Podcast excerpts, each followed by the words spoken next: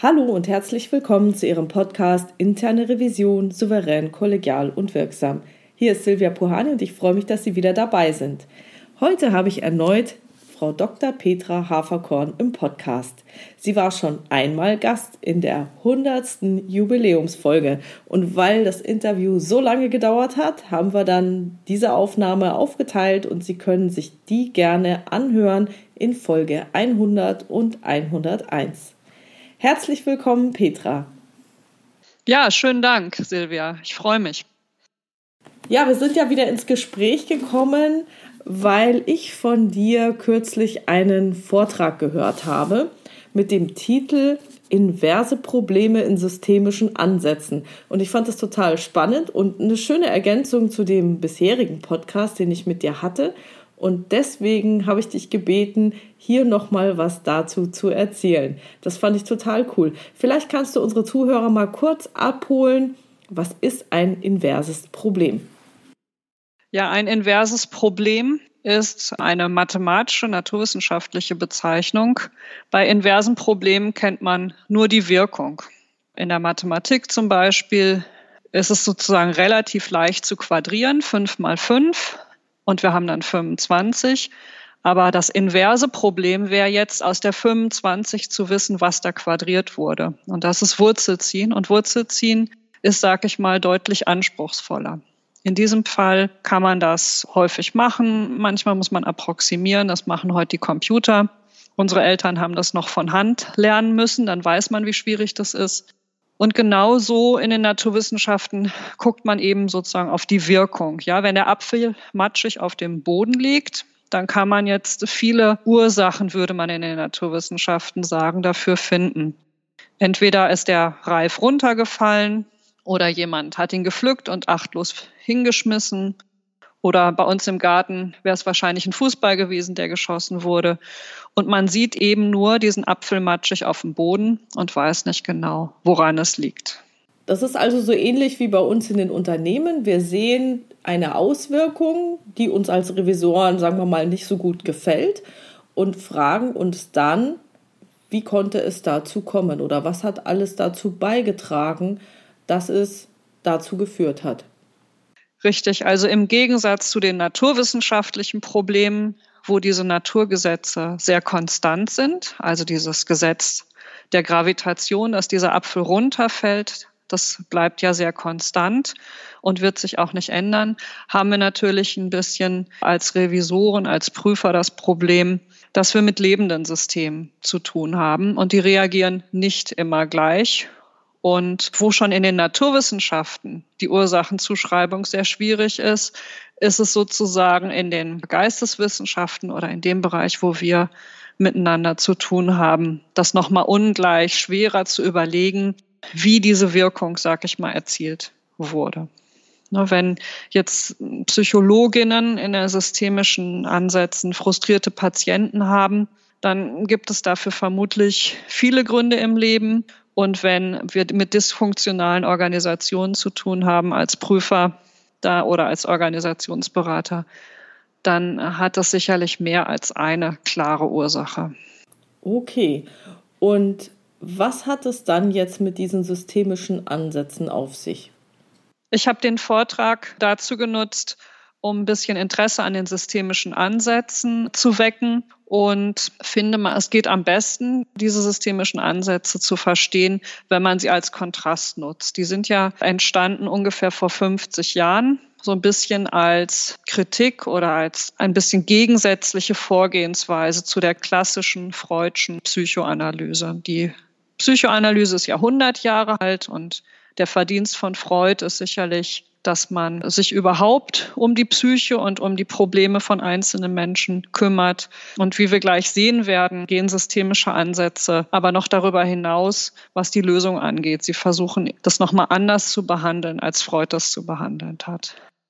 Also das Erste, was ich so gesagt habe, zum Beispiel, wie sieht das klassische Setting bei der Freudschen Psychoanalyse aus? Wie stellt man sich das klassischerweise vor? Dass Freud den Patienten empfängt? Das war so meine erste Frage. Ja, also wenn ich da so überlege, man sieht ja auch teilweise in vielen Filmen, wie das so stattfindet. Aktuell habe ich da Lucifer ganz präsent. Der ist ja bei seiner Psychotherapeutin Linda gerne zu Gast. Da ist es so, Linda sitzt in einem Sessel, Lucifer sitzt meistens auf der Couch, manchmal legt er sich auch hin und dann unterhalten sich beide. Aber ich glaube, das ist schon nicht mehr ganz so klassisch. Und das Klassische ist, dass der Patient auf der Couch liegt und nur an die Decke guckt oder irgendwie ins Off und der Therapeut sitzt so, dass der Patient ihn nicht sehen kann. Also irgendwie da am Kopfende versetzt oder sowas. Und dann unterhalten sich beide. Ja, richtig. Also man sieht diesen Hierarchieunterschied. Das ist so ein bisschen wie eben auch vor 100 Jahren in der Arzt-Patienten-Beziehung. Freud war einer dieser Halbgötter in Weiß, einer der Ärzte, der war ursprünglich Neurologe. Und wir haben sozusagen eine Hierarchie. Der Patient ist schon räumlich tiefer gelegt, sag ich mal, als der Psychologe. Und der Sigmund Freud, dieser Psychoanalytiker, der sagt auch, der Patient ist krank und er diagnostiziert auch und sagt auch, wie diese Krankheit heißt. Und wir, der Patient wehrt sich gegen das Verfahren und den Gesprächsprozess, dann ist das sozusagen Widerstand und wird von Freud als Teil der Krankheit bezeichnet. Da gibt es eben auch einen sehr einschlägigen Film aus den 80ern. Einer flog über das Kuckucksnest mit Jack Nicholson. Das war damals wirklich der ganz große Bestseller. Ich weiß nicht, Silvia, ob du dich erinnerst.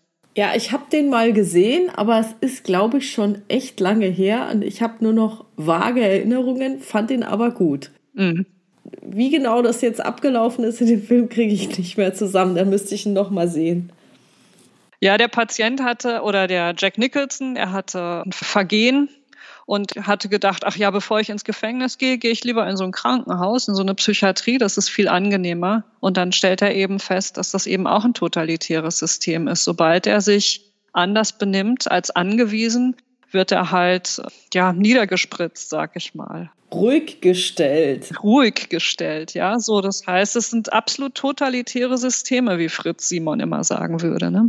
Mhm. Aber Jack Nicholson hat dann irgendwie das geschafft, dass er die anderen da motiviert hat, mit ihm auszubrechen oder zumindest mal einen Ausflug zu machen. Soweit habe ich es, glaube ich, noch im Kopf.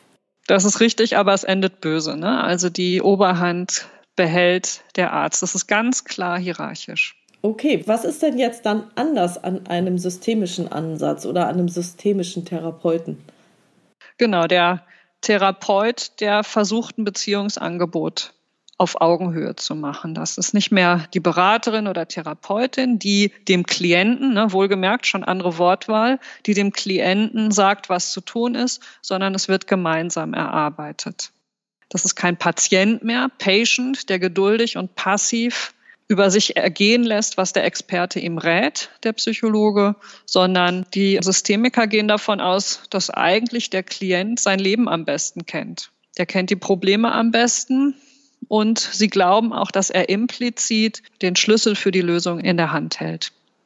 Das könnte zum Beispiel ja auch sein, dass er in seinem Leben schon mal Zeitabschnitte hat, in denen er nicht gelitten hat. Und dann könnte man zum Beispiel auch danach fragen, was er damals anders gemacht hat. Also das ist sozusagen die Idee. Mhm. Jetzt fragt man sich natürlich noch, wofür brauche ich dann die Therapeutin, wenn der alles in der Hand hat? Ne? Ja, genau. Aber meistens ist ja so, wenn man selber auf dem Schlauch steht, dann merkt man ja gar nicht, dass man den Schlüssel eigentlich in der Hand hält, weil man ist ja in einem total anderen Film. Also man ist ja fokussiert auf das Übel und wie schlimm alles ist und so weiter und hat wahrscheinlich diesen Zugang zu diesen ganzen anderen Optionen überhaupt nicht. Genau, also die systemischen Ansätze sagen, das Tolle ist, als Systemiker bist du der externe Beobachter und hast sozusagen die Möglichkeit, den Fokus auf Dinge zu lenken, die helfen könnten. Okay. Und damit sind wir ja dann schon relativ bei unserem Prüfungsthema, oder? Wenn wir den Fokus umlenken, indem wir Fragen stellen. Absolut. Da ist sicherlich auch nochmal interessant, dass sozusagen auch die Zeit, der Zeitabschnitt invertiert wird und die Perspektive geändert wird. Das heißt jetzt genau, Zeitabschnitt invertiert? Der Sigmund Freud, sag ich mal, hat auf die Vergangenheit fokussiert. Der hat halt gesagt, wir müssen die Kindheit aufarbeiten. Und je nachdem, wie alt man war, war die Kindheit und Jugend schon sehr lange. Deshalb haben diese Psychoanalysen auch sehr lange gedauert, was ein weiterer Kritikpunkt von den Systemikern war. Und haben halt Träume analysiert, die ja auch vergangen waren. Und die suchten quasi die Wahrheit über die Vergangenheit. Und die systemischen Ansätze sagen, wir müssen die heutigen Probleme lösen, wir müssen die Konflikte, die aktuell sind, lösen, wir müssen den Frust von heute lösen und etwas für die Zukunft tun. Das heißt, das ist schon mal ein ganz wichtiger neuer Fokus, wo vielleicht Prüfer auch von lernen könnten, würde ich sagen. Nichtsdestotrotz hast du gerade eben gesagt, dass die schon auch in die Vergangenheit gehen und fragen, war es denn mal besser? Das ist richtig. Das ist absolut richtig. Das heißt, da wird die Vergangenheit als Mittel zum Zweck genutzt, einen Unterschied zu machen zwischen jetzt ist es doof, war es denn schon mal besser, um dann zu sagen, was genau war denn da in der Vergangenheit besser, was hat da vielleicht, da weiß ich nicht, äh, mit dazu beigetragen, dass es besser war, um dann mit dem Blick in die Zukunft zu gehen, wie man es dann aktuell die jetzige Situation verbessern könnte, damit es dann in Zukunft besser ist. So hat es ich immer verstanden. Genau. Wenn man diese Vergangenheit nutzt, ja natürlich ist die Historie äh, formt den Menschen und natürlich ist das wichtig, aber es geht darum, die Vergangenheit zu nutzen, um die Zukunft zu gestalten. Bei Freud ist es so, wenn man, soweit ich das kenne, lange genug über die Kindheitstraumata gesprochen hat, dann ist der Patient geheilt. Hier geht es wirklich ganz klar bei der systemischen Analyse um die Gestaltung der Zukunft. Und ich bin nicht sicher, ob es bei jedem Prüfer immer um die Gestaltung der Zukunft geht oder ob es nicht viel auch darum geht, was war in der Vergangenheit. Das ist ja bei uns Prüfern schon auch so angelegt, deshalb betone ich das hier nochmal so. Ja, es ist ja schon wichtig zu sehen, was in der Vergangenheit nicht gut gelaufen ist oder was, wenn man jetzt prüft, also aktuell, dann betrachtet man ja oft einen Ausschnitt aus der Vergangenheit, der nicht so weit zurückliegt wie jetzt die Kindheit bei Sigmund Freud, sondern irgendwie was kurzerfristiges. Und dann ist halt die Frage, was mache ich draus? Ist da einfach nur die Frage, pff, war falsch, war schlecht, ist nicht gemacht worden? Oder kümmere ich mich drum, was kann jetzt alles dazu beitragen, dass es in Zukunft besser wird? Also was müsste man ändern oder anpassen, damit es in Zukunft nicht noch einmal auftritt oder grundsätzlich besser wird. Das ist so immer die Idee, die ich habe. Aber das ist natürlich die Frage, ob man diesen Schritt geht oder einfach sagt, ich schaue in die Vergangenheit, falsch, falsch, falsch, danke, bin fertig. Hier ist der Bericht. Absolut. Ich denke schon, dass das ein Perspektivwechsel ist. Und auch ja doch der Fokus mehr auf den Maßnahmen, wenn ich dich richtig verstehe. Und nicht so sehr darauf, die Prüfungsfeststellung festzuklopfen, je nach Kontext kann das sehr wichtig sein. Klar. Spätestens vor Gericht. Aber insbesondere für Revisoren, glaube ich mal, ist der wichtigste Punkt doch auch, machen Maßnahmen, die aus der Prüfung folgen, sind nachfolgende Entscheidungen dazu angetan, dass es meinem Unternehmen, meiner Organisation besser geht. Mhm. Und ich glaube, das kann man gar nicht oft genug betonen, dass das ja das eigentliche Ziel der Prüfung ist. Die Prüfung ist ja auch wirklich nur ein Mittel zum Zweck, um zu sehen, wie sieht es aus oder wie sah es in der kürzlichen Vergangenheit aus und hilft uns das oder behindert uns das und was müssten wir stattdessen tun. Von daher bin ich echt ein Fan davon, aus Feststellungen der Vergangenheit immer etwas abzuleiten für die Zukunft, dass es besser wird. Genau. Und wenn wir diesen Punkt verlassen, gibt es noch etwas weiteres, was, glaube ich, auch für Prüfer interessant ist. Freud hat ja versucht, ein Modell des Menschen, der Psyche des Menschen zu machen. Wir erinnern uns vielleicht in der Schule, Bewusstsein, Unterbewusstsein, Über-Ich, Es und so weiter. Bin ich kein Experte für. Systemische Ansätze sagen, wir haben kein Röntgengerät für die Psyche. Wir können da nicht reingucken. Also sprich, wenn ich jetzt dem Klienten eine Tablette gebe oder wenn ich mit dem Klienten rede oder selbst wenn ich ihn ohrfeige, sehe ich nicht, wie das Es und das Über-Ich reagieren. Ich kann es nicht beobachten. Und deshalb sagen systemische Ansätze, wir gucken nicht in den Menschen hinein, sondern sie gucken eigentlich aus dem Menschen heraus.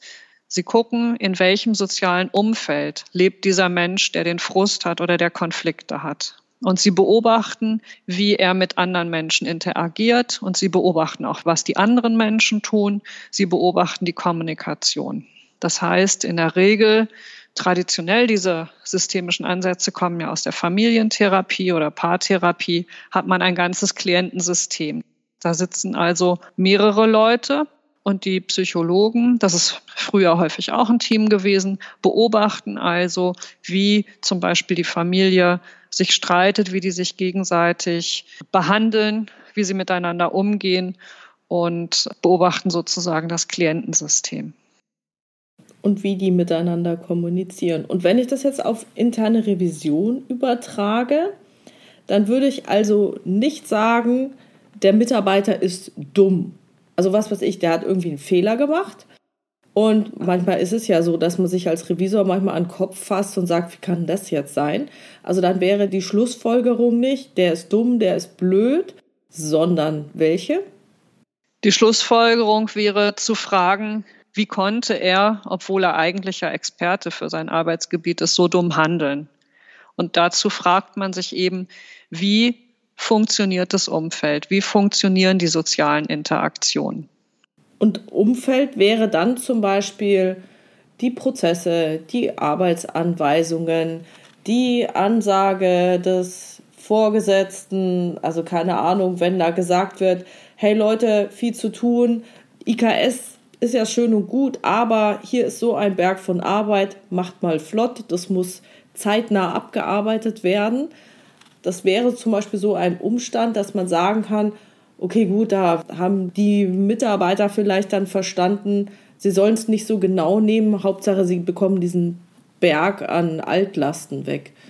Das führt uns auf den Podcast, den du mit Stefan Kühl gemacht hast, brauchbare Illegalitäten.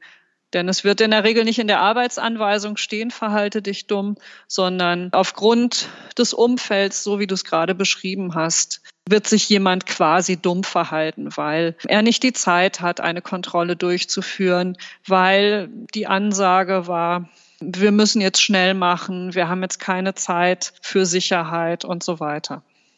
Mhm.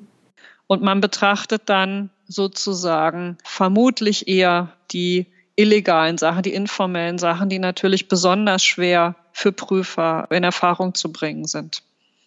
Okay, also ich schaue jetzt nicht in den Menschen hinein. Ich habe nicht die Hypothese, der Mitarbeiter war einfach dumm, sondern ich suche dann nach anderen Erklärungsmöglichkeiten.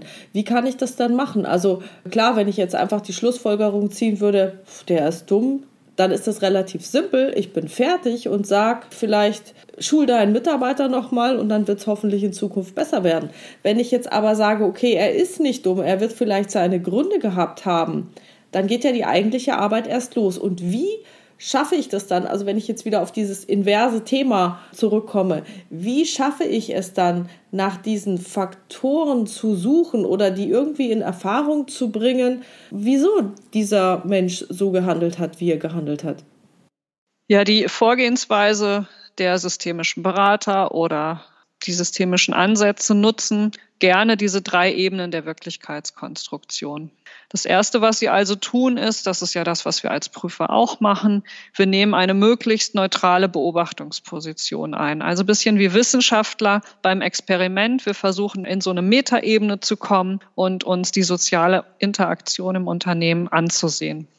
Was gar nicht so einfach ist. Also da muss ich dich jetzt unterbrechen. Ich hatte gestern ein Seminar gehalten und da ging es um die gewaltfreie Kommunikation von Marshall B. Rosenberg. Und da ist ja auch der erste Punkt, sage, was du beobachtet hast, ohne zu bewerten. Und es waren eine ganze Handvoll Teilnehmer dabei. Und es ist allen Teilnehmern sehr, sehr schwer gefallen, etwas zu formulieren, was keine Wertung enthält. Also zum Beispiel hatten wir die Situation, sie werden angeschrien von, keine Ahnung, sage ich jetzt mal, ihrem Revisionspartner. Wie reagieren sie? Was ist denn dann der erste beschreibende Satz? Und es ist allen total schwer geworden, weil wenn man sagt, sie haben mich angeschrien, dann ist ja das Anschreien schon eine Wertung. Ja, ja, tatsächlich. Ja, und da hat es dann wirklich lange gedauert, das herauszuarbeiten, dass eine Beschreibung ohne Bewertung wäre. Mir ist aufgefallen, dass sie in ihren letzten drei Sätzen lauter geworden sind. Ja, sie waren auf einer Frequenz von so und so viel Hertz. das wäre es gewesen, aber wer kann es schon messen? Okay, also wir sind jetzt auf dieser Ebene erstmal die Beobachtung wertungsfrei niederzulegen oder wertungsfrei aufzuschreiben oder die Beobachtung von der Bewertung zu trennen. Soweit das möglich ist. Wir beide wissen, dass Sprache die Grenzen hat. Spätestens beim Gender-Sternchen hätten wir die nächsten zehn Podcast-Folgen voll. Aber das Ziel ist, es möglichst neutral zu beschreiben und das Kriterium, damit wir wissen, es ist neutral genug ist, dass es für jeden der Konfliktparteien annehmbar ist. Also bei der Familientherapie muss es für jeden in der Familie annehmbar ist, weil auf eine Beobachtung kann man sich am ehesten einigen. Steht der Sohn morgens auf oder steht er nicht auf? Darauf wird man sich einigen können. Und wir hatten so ein Beispiel uns überlegt, Silvia, du und ich. Mhm. Der Abteilungsleiter der Abteilung Planning and Controlling, Planung und Kontrolle oder Controlling, der hat einen Konflikt mit der Abteilungsleiterin für neue Technologien. Und der kommt natürlich erstmal an in so ein Klientengespräch und poltert los. Die hat überhaupt keine Ahnung, die ist nur befördert worden, weil sie eine Frau ist, sie kennt das Unternehmen gar nicht. In dem Unternehmen bräuchte es endlich mal Ruhe und nicht ständig neue Technik mit dem ganzen Chaos. So, das ist genau das, was du sagst. Im ersten Frust wird das alles auch auf so einer Bewertungsebene stattfinden. Und es ist auch okay, wenn es im Prüferzimmer so stattfindet, möchte ich dazu nochmal sagen. Man sollte nur nicht dabei bleiben und man sollte es bitte nicht dem Revisionspartner gegenüber so äußern. Also im ersten Frust kann man das schon mal machen. Mein Gott, was hat denn der oder die da getan? Vollkommen normal, wir sind ja alles Menschen, aber dann geht es eben weiter.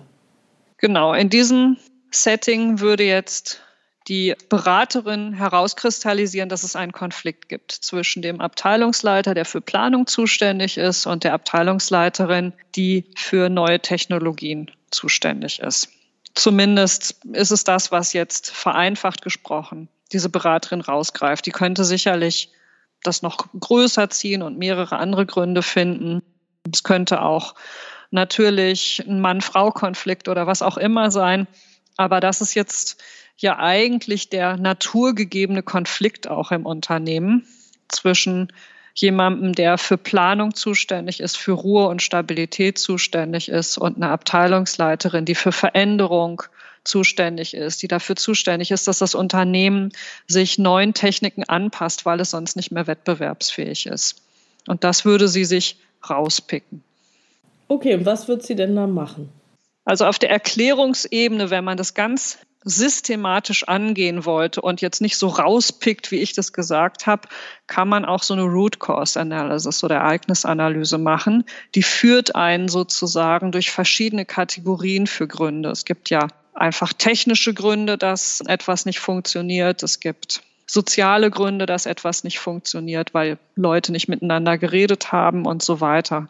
Und ich bin darauf gestoßen, als ich den Prüfungsbericht zum Challenger Unfall gelesen habe. Challenger war eine Raumfähre, die beim Start leider explodiert ist und dieser Unfall war eine Riesentragödie und die USA hat alles, was Rang und Namen hatte in ihrem Staat zusammengezogen, um diesen Unfall zu untersuchen. Da gab's Richard Feynman, Physik-Nobelpreisträger, der sich beteiligt hat, der erste Mensch auf dem Mond, Armstrong war dabei, viele Ingenieure, verdiente Militärs. Und auch eine Reihe von Soziologen. Karl Weig und seine Freunde waren auch dabei und die haben diesen Unfall genau analysiert. Also ich weiß ja nur auf dieser oberflächlichen Ebene, woran lag es. Es gab einen Dichtungsring, der war aus Gummi und äh, der ist kaputt gegangen aus dem einfachen Grund, weil es zum Startzeitpunkt kälter war als gedacht oder als sonst üblich. Und dann ist dieser Dichtungsring, kann man ja beim Gummi ausprobieren, wenn man ins Gefrierfach legt.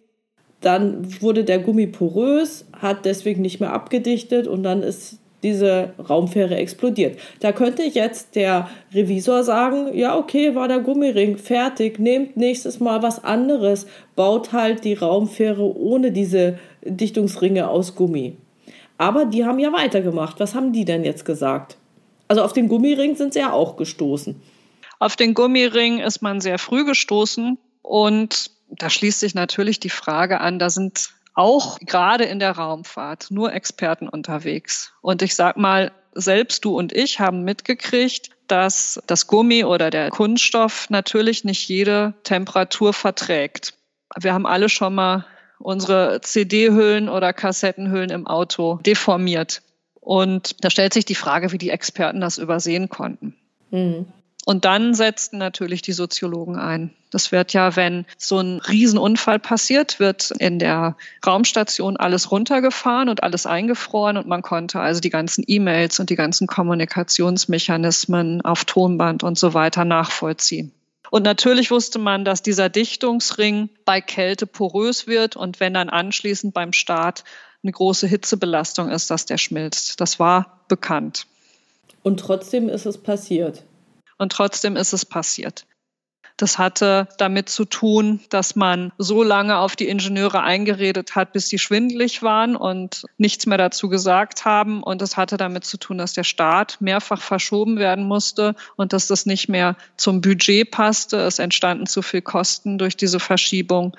Und die Strategie und das vorgegebene Ziel war eben, diese Starts müssen regelmäßig stattfinden. Genau, und ich erinnere mich daran, dass ich mal eine Dokumentation über die Analyse zu diesem Unglück gesehen habe. Und da kann ich mich daran erinnern, hat einer der Ingenieure, der Alarm geschlagen hat, hat versucht, das unternehmensintern, also ich weiß jetzt nicht mehr, was für ein Unternehmen das war, es zu kommunizieren. Der war jetzt nicht bei der NASA angestellt, sondern der war bei irgendeinem Subcontractor also bei irgendeinem Zulieferer angestellt. Und er war sogar mit in irgendwelchen Managementrunden. Und das war auch noch interessant, dass die Manager, die dann über den Start entscheiden mussten, können wir starten oder nicht. Also das wusste ich auch nicht. Ich habe gedacht, naja, wenn so eine Raumfähre startet, dann muss ja alles perfekt sein. Die hatten aber eine Mängelliste die, weiß ich nicht, mehrere hundert Positionen umfasste.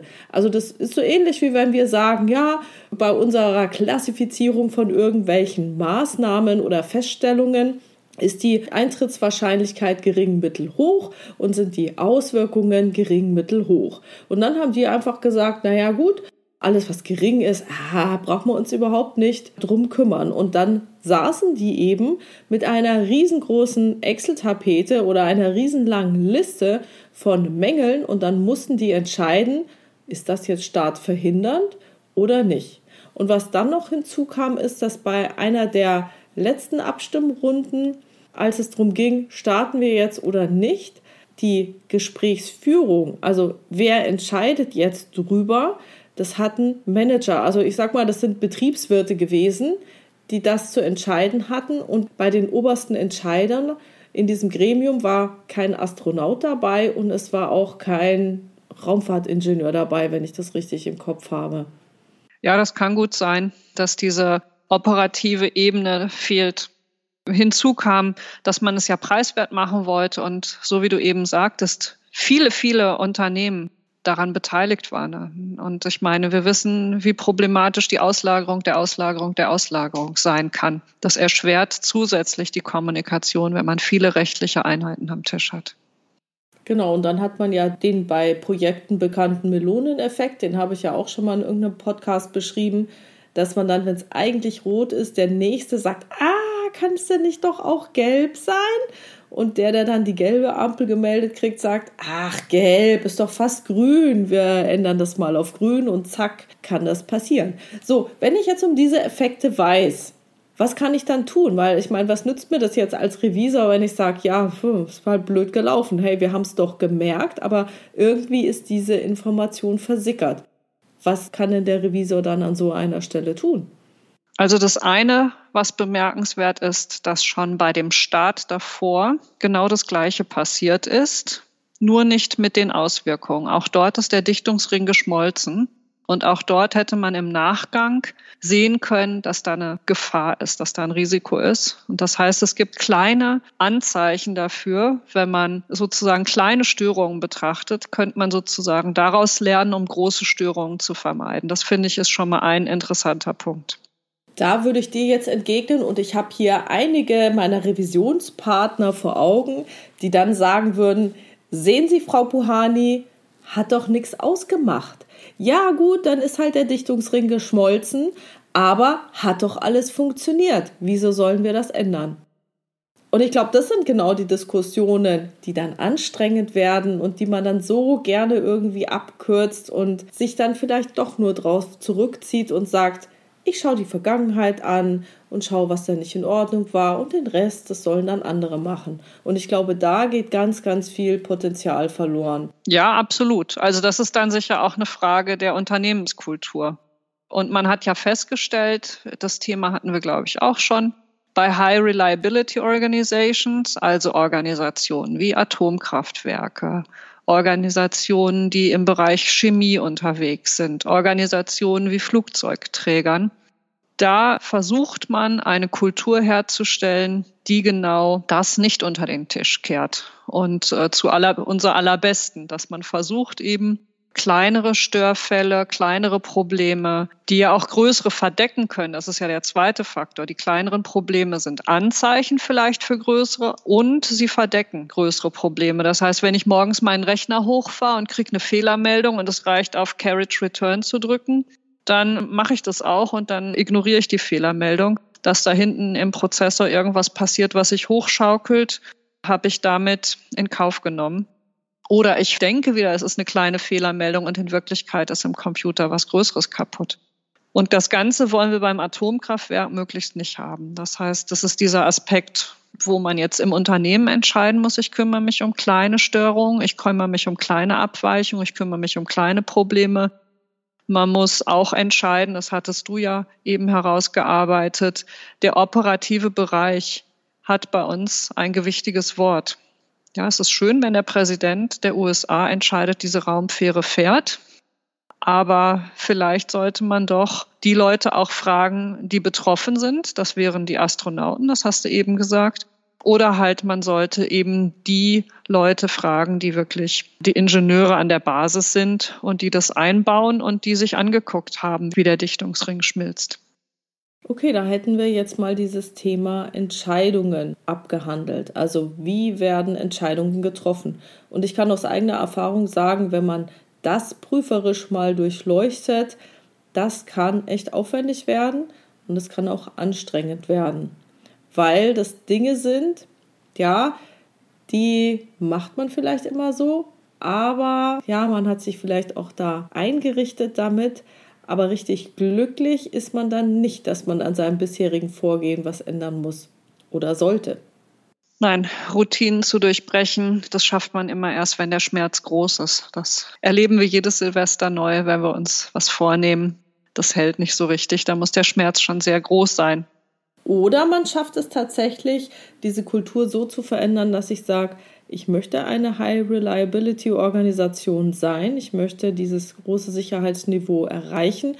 Deswegen ist es in unserer Kultur irgendwie verankert, dass wir uns um diese kleinen Dinge auch kümmern. Okay, also ich fasse jetzt nochmal zusammen. Wir haben als erstes bei den drei Ebenen der Wirklichkeitskonstruktion diese neutrale Beschreibung, die sehr schwer zu erreichen ist. Aber das kann man sich ja so vorstellen, dass wenn man einen Revisionsbericht schreibt, dass man dann die Ist-Situation so niederschreibt, dass der Fachbereich sagt, ja, Sie haben recht, die Ist-Situation ist so, wie sie von Ihnen beschrieben wurde. Das wäre sozusagen das erste Ding. Und dann ist die zweite Sache, also dann hätte ich mental als Revisor noch das soll dabei, sagt, ja gut, die Ist-Situation entspricht jetzt nicht dem, was man sich gewünscht hätte, es gibt eine Abweichung und dann geht es eben los, dass man sagt, okay, welche Erklärungen kann ich dazu finden? Da hast du diese Root Cause Analysis genannt. Also ich schaue auf technische Dinge, auf soziale Dinge, auf die Kommunikation, auf die Entscheidungen, die getroffen werden. Dann bin ich jetzt so weit. Was kommt dann noch?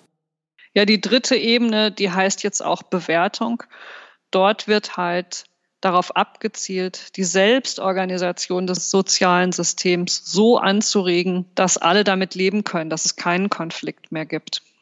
Also Selbstorganisation würde in diesem Fall vielleicht heißen, dass man demnächst eben doch auf kleine Störfälle guckt oder dass man demnächst doch bei den Entscheidungen die Betroffenen mit am Tisch hat, dass man diejenigen mit am Tisch hat, die operativ tätig sind und wissen, was da im Operativen läuft. Und ich glaube, was du da jetzt mit Bewertung bezeichnest, ist genau diese Kunst der Maßnahmenableitung und der Maßnahmenvereinbarung gemeinsam mit dem Revisionspartner.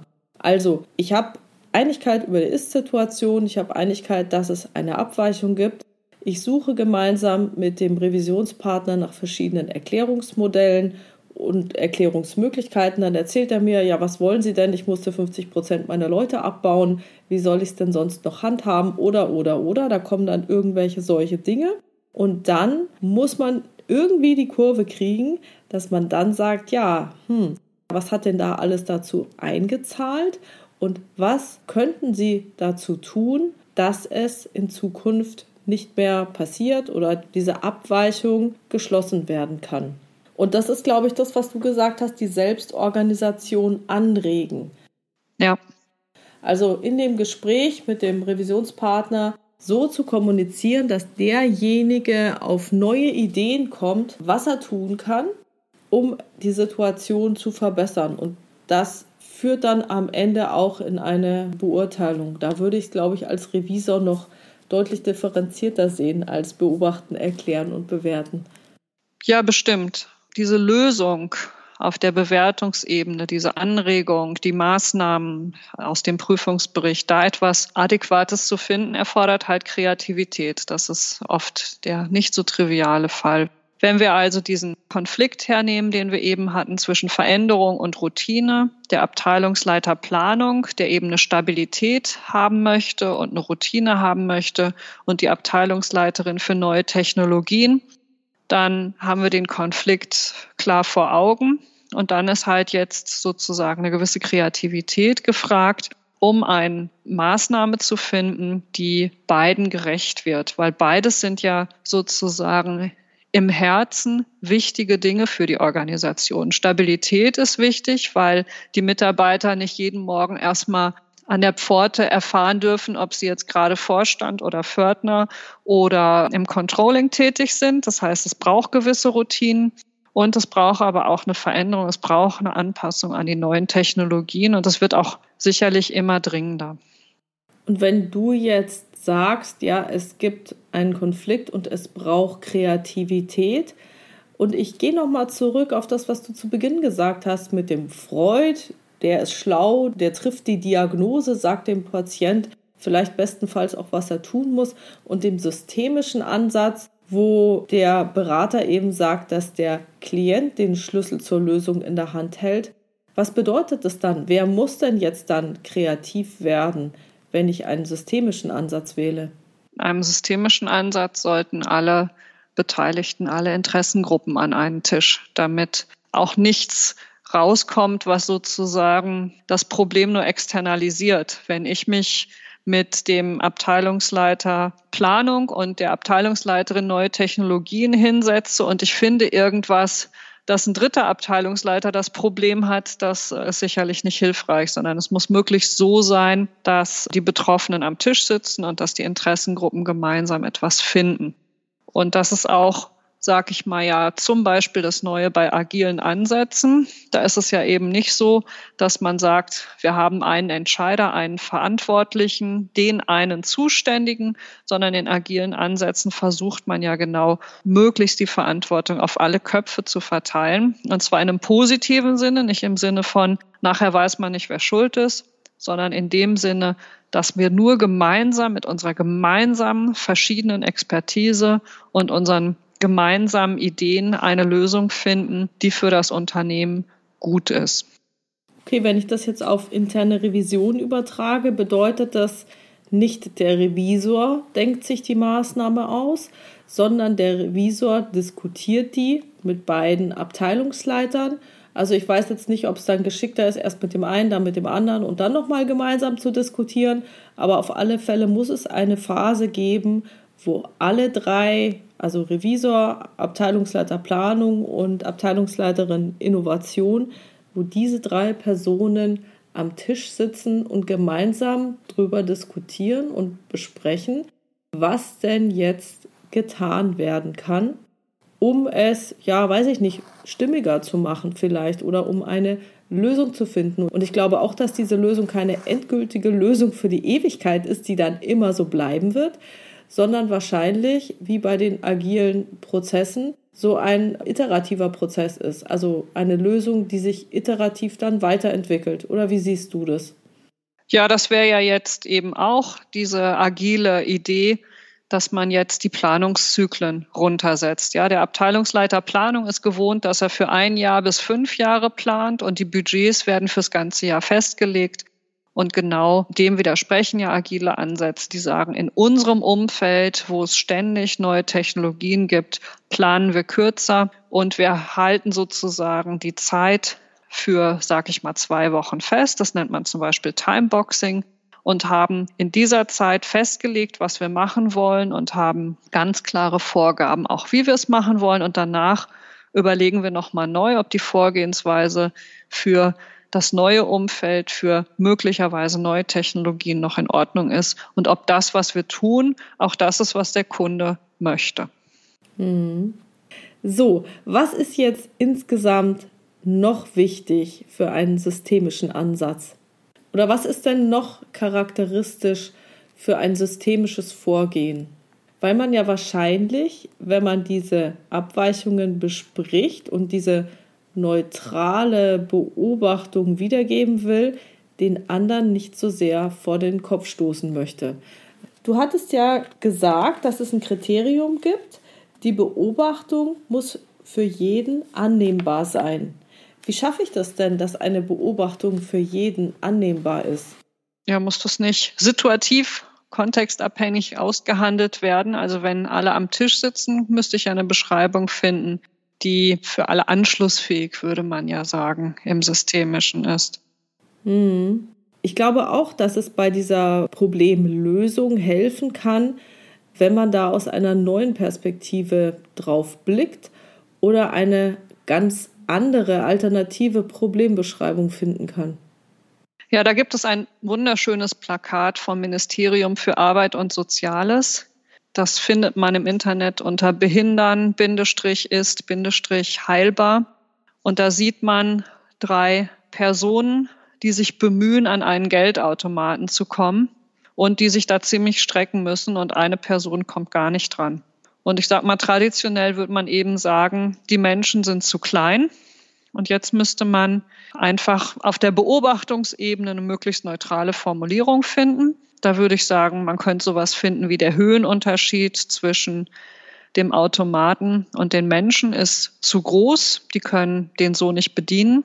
Als Erklärung kann man jetzt ganz viele Ursachen sich ausdenken. Auch hier ist es schon wichtig, multikausal zu sein, wie die systemischen Ansätze sagen, also viele Möglichkeiten zu finden, damit man nachher, wenn man zum Beispiel in der Revision Maßnahmen beschließt, dass man den Möglichkeitsraum sehr offen hat. Also man kann sagen, die Menschen sind zu klein, der Automat ist zu hoch, die Menschen haben vergessen, eine Leiter mitzubringen. An dem Gebäude fehlt die Treppe. Da war eine Baustelle, was auch immer. Das ist also einfach viele Erklärungen für diesen Höhenunterschied. Und jetzt ist es eben in der Vergangenheit so, das nächste, was diese systemischen Ansätze machen, da haben wir noch nicht drüber gesprochen, die suchen Teufelskreise, die suchen rekursive Vernetzung. Das heißt, solange der Mensch als zu klein angesehen wird, werden sich die Gebäude am Mittelmaß orientieren. Der Bauingenieur wird sagen, das ist die Normgröße für Menschen und ich muss jetzt nicht auf Menschen mit Behinderung Rücksicht nehmen, die zu klein sind, weil die sind ja zu klein. Und in diesem relativ einfachen, aber sehr plakativen, schönen Fall können wir natürlich das umdrehen und sagen, wir möchten, dass die Gebäude und die Höhe der Geldautomaten für alle Menschen gemacht wird und der Bauingenieur hat jetzt keinen Durchschnittsmenschen mehr vor Augen mit einer Normgröße, sondern der Bauingenieur soll Gebäude bauen, die sich an allen orientieren. Das heißt, dies ist eine Inversion. Die Ursache für das Problem ist nicht mehr die Behinderung, sondern die Ursache sind die nicht behindertengerechten Gebäude. Und das ist das, was jetzt in diesem sehr einfachen, plakativen Fall rausgearbeitet würde. Und man hätte dann das sogenannte Reframing. Frame ist im Englischen der Rahmen. Der Rahmen umfasst nicht mehr den kleinen Menschen, sondern das Reframing macht jetzt das Bild größer und sagt, guck mal, das sind doch auch die Gebäude im Verhältnis zu den Menschen, die hier nicht funktionieren. Und man würde halt den Fokus auf etwas lenken. Und anschließend wäre es sozusagen für die ganze Gesellschaft und zwar auch für die Behinderten möglich, gut zu leben. Das heißt, man hätte das soziale System in eine Balance gebracht, in die gewünschte Balance gebracht. Man hätte Maßnahmen, die helfen, dass es der Organisation der Gesellschaft besser geht. Genau, und das ist genau das, was wir auch mit unseren Prüfungen erreichen wollen. Dass wir zu Maßnahmen kommen, die unserer Organisation, unserem Unternehmen helfen. Genau, also von daher Nochmal zusammenfassen, denken Sie an die drei Ebenen der Wirklichkeitskonstruktion, beobachten, erklären, bewerten und suchen Sie nach Teufelskreisen. Es gibt auch Engelskreise, das heißt, was schon gut ist, kann man ja weiter verbessern. Und denken Sie an Reframing, versuchen Sie sich daran mal etwas aus einer anderen Perspektive zu sehen, um neue Möglichkeiten für Lösungen zu finden. Gibt es noch was, was du unbedingt zu unserem Thema inverse Probleme in systemischen Ansätzen loswerden möchtest, Petra? Oder haben wir jetzt alles abgedeckt? Wir haben jetzt einmal alles abgedeckt. Ich könnte wieder ein paar, drei, vier, fünf Literaturhinweise dazu geben, wenn du das möchtest. Ja, schieß mal los. Genau, was ich sehr gut finde, ist ein Leitfaden zur Untersuchung von Arbeitsunfällen. Das ist diese Ereignisanalyse oder Root Cause Analysis. Die ist gemacht für kleine, mittlere Unternehmen. Die Autorinnen heißen Fahlbruch und Meyer mit Y. Und der Leitfaden heißt Leitfaden zur Untersuchung von Arbeitsunfällen, Bundesanstalt für Arbeitsschutz und Arbeitsmedizin. Der ist online verfügbar. Wer auch diese Ereignisanalyse sehr schön beschreibt, noch mal ein bisschen anders, ist Annette Gebauer in dem Buch Kollektive Achtsamkeit organisieren. Und wenn man ein bisschen lernen will, Teufelskreise in Unternehmen zu sehen, finde ich den Peter Sensch, also geschrieben Peter Senge, die fünfte Disziplin, ziemlich gut. Weil das ist uns nicht gegeben, diese rekursive Vernetzung zu sehen. Und man muss das lernen. Es gibt auch im Internet dazu diese Teufelskreise. Ich habe mir die ausgedruckt und sogar in so eine Folie gepackt, damit ich immer wieder darauf achte, sie in den Unternehmen zu finden. Klasse. Herzlichen Dank und vielen Dank für das Interview, Petra. Ja, danke dir, Silvia. War schön. Macht immer wieder Spaß und ich freue mich drauf, dich irgendwann mal wieder hier im Interview zu haben. Danke dir. Jo, danke dir. Tschüss. Tschüss.